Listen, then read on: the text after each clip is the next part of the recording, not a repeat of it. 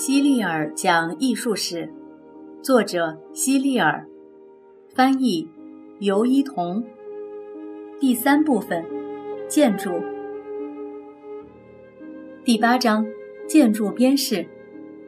有些人喜欢穿有袖口和领子的衣服，有些人则喜欢穿带有小饰物和镶边的衣服，因为镶边的衣服看起来不会太单调。建筑。同样也会有一些镶边，建筑上的镶边还有专门的名字，饰条或饰边。古希腊和古罗马曾经用过的一些饰条，在现代建筑中依然可以看得到。如果你认真观察过门窗上的嵌条、天花板的边饰，或者是建筑物外部的一些饰条，你会发现，大部分的饰条。并不像你之前想的那么简单一致，而是有多种多样的形态。为了区分这些饰条，人们给不同形态的饰条起了不同的名字，就像每个人都有自己的名字，方便大家记忆一样。下面我们就来看看这些形状各异的饰条吧。二百八十六页下方是一种十分简单的饰条。简单到你都不愿意给它取名字。这种饰条的侧面是正方形的，名字叫嵌条，是缎带的意思。从前的人，无论男女老少，都喜欢在头上绑扎一根缎带，用来固定或者装饰发型。这种装饰在现代建筑中也可以看到。如果嵌条的侧面有一边向里凹陷，形成一个方形的凹槽。这种线条就称作凹嵌条。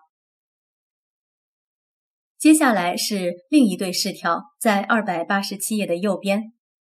从右边的图中，我们可以看到，那种有一边向外凸起呈半圆形的饰条，建筑师们称之为环形饰条，工匠们直接叫它半圆条。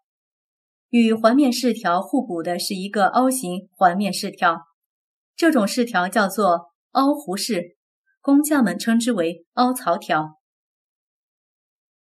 二百八十七页右边第二个图形的侧面有点像馒头外部的弧线，建筑师们索性就把它叫做馒形式，工匠们就叫它馒头条。左边这个饰条的侧面也像是馒头形状的弧线，不过它的弧线是向内弯曲的。它叫凹嵌边式，我们也可以把它和蛮形式看作是一对。接下来是另一对饰条，你在右边的图中可以看到它们，这是两个侧边都呈 S 型的饰条，上凹下陷的那个叫做葱形式。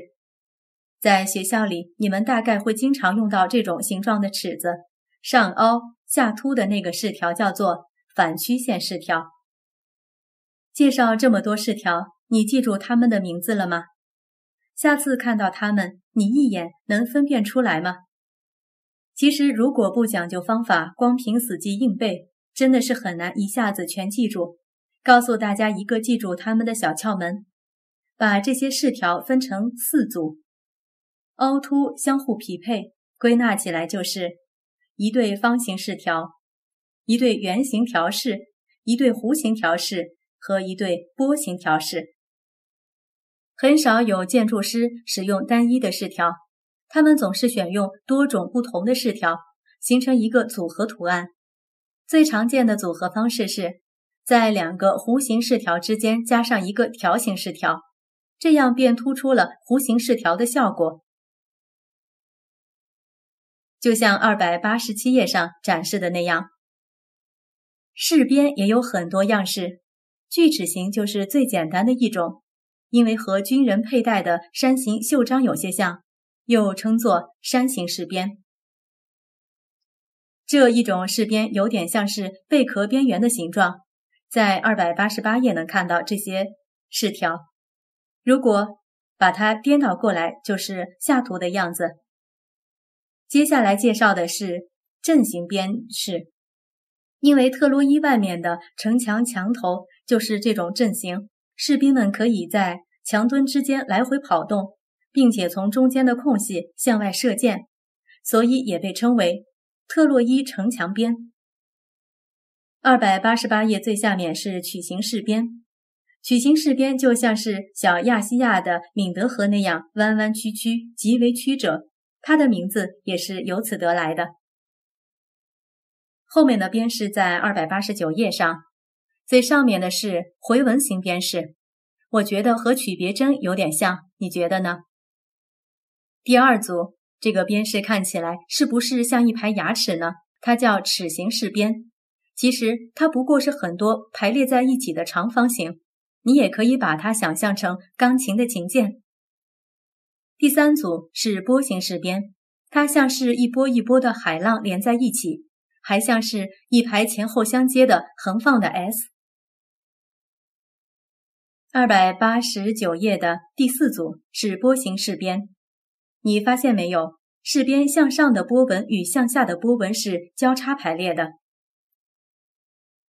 第五组的饰边就像是一串小珠子，每两颗长珠之间穿着两颗圆珠，叫做珠形饰边。最后一组是链条形饰边，就像是首尾相接的椭圆形。接下来我们看二百九十页，第一组绳索饰边，它看起来就像是一团麻绳。第二组是弹标形饰边。这种饰边有着特别的寓意，蛋形象征出生，标形代表死亡。整个饰边就是一个生死循环的过程。他告诉我们，生命是一个过程，人人都要历经生死。一些人离开这个世界，又有一些人出生。人类的生命就是这样循环往复的。第三组是蕾丝边饰。最后给大家介绍两种边饰，一个是棕叶饰边，一个是花状平纹饰边。棕叶饰边的外形像个心形，里面雕刻了叶状花纹，而花状平纹饰边通常是由百合花的花纹相互交错而成的。我们把所有这些饰边统称为经典饰边，这些都是古希腊人和古罗马人使用过的，凡是他们用过的东西。都可以说是经典。掌握了这些知识后，等下次你画画的时候，可以在画面的四周加一些经典饰边，一定会给画面增添亮点。有些小男孩喜欢在贺卡、信纸，甚至是作业本上画上各种花边，小女孩们也喜欢用那些花绣了花边的手帕。不过画花边的时候一定要小心。